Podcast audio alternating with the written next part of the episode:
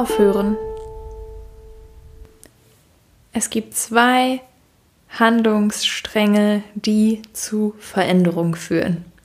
Einmal das Anfangen und auf der anderen Seite das Aufhören. Diese beiden Aspekte sind eigentlich gar nicht so gegenteilig, wie sie vielleicht klingen mögen.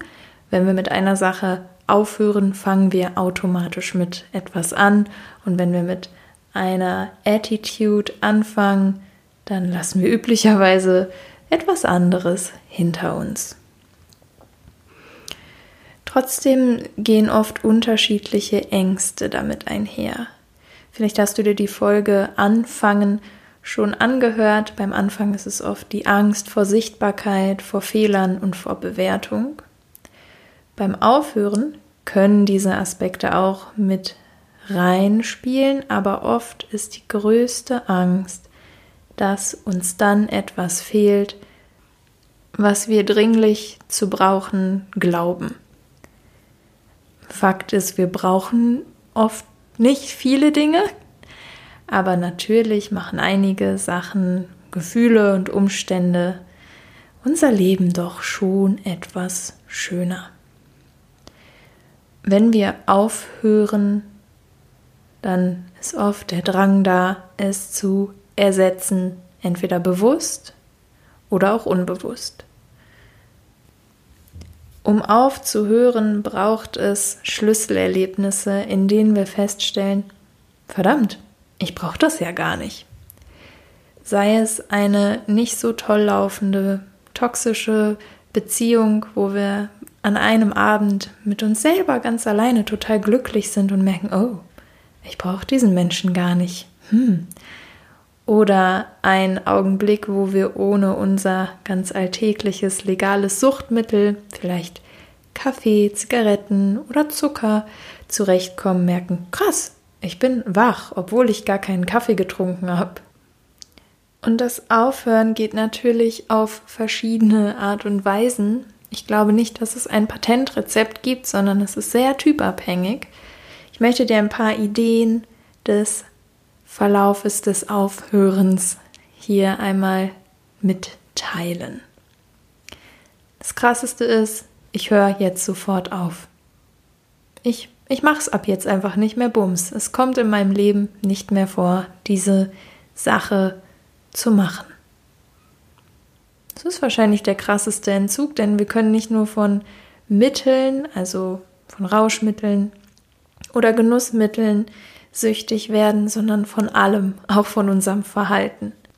Aber für manche Menschen ist dieser krasse Schritt die beste Möglichkeit, um nicht rückfällig zu werden kann damit einhergehen, dass es einem ein paar Tage lang etwas seltsam geht, denn uns fehlt dann etwas, da ist auf einmal eine Lücke entstanden.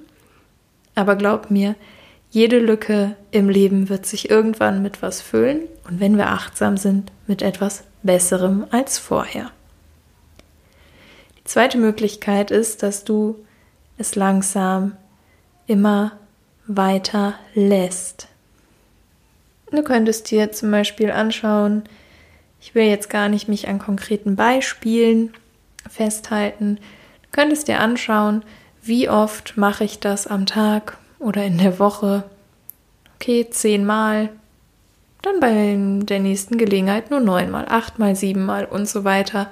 Vielleicht bleibt es auch eine Zeit lang auf einer Zahl und irgendwann kannst du noch weiter reduzieren. Das ist die Möglichkeit, in der du die ganze Zeit am Ball bleiben musst, dich selber sehr stark kontrollieren musst. Bisschen doof vielleicht für alle, die sich selbst gut veräppeln können, so wie ich. Aber es ist vielleicht für das System etwas schonender. Und die dritte Möglichkeit ist, du lebst dein Leben, stellst fest, oh mein Gott, ich sollte mit irgendwas hier mal aufhören und dann legst du ein Datum fest, schreibst es dick auf einen Zettel oder in deinen Kalender oder machst dir eine Erinnerung in dein Handy und dann genießt du die Zeit noch bis dahin und dann ist es weg.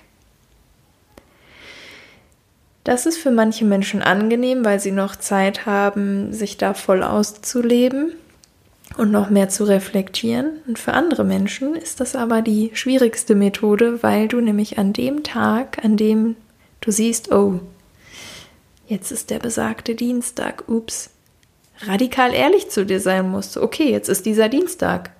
Ich habe es gesehen, ich habe es registriert und ich höre jetzt wirklich damit auf. Was gibt es denn vielleicht gerade in deinem Leben, das endlich beendet werden darf? Vielleicht rauchen, viele Süßigkeiten essen, vielleicht auch zu langes Wachbleiben. Immer wieder ein Thema für mich. Vielleicht auch zu viele Serien gucken. Vielleicht allgemein zu viel vor Bildschirmen, auch dem Handy rumhängen. Oder vielleicht gibt es noch irgendeine andere Angewohnheit. Ich könnte sehr viele Sachen aus meinem Leben aufzählen, mit denen ich mal aufhören könnte. Was gibt es bei dir? Es muss nichts Schwerwiegendes sein. Vielleicht sind es auch klitzekleine Kleinigkeiten, die dir einen Neuanfang ermöglichen. Geh ruhig mal achtsam in dich und spüre, welche Verhaltensweisen blockieren dich in Wahrheit.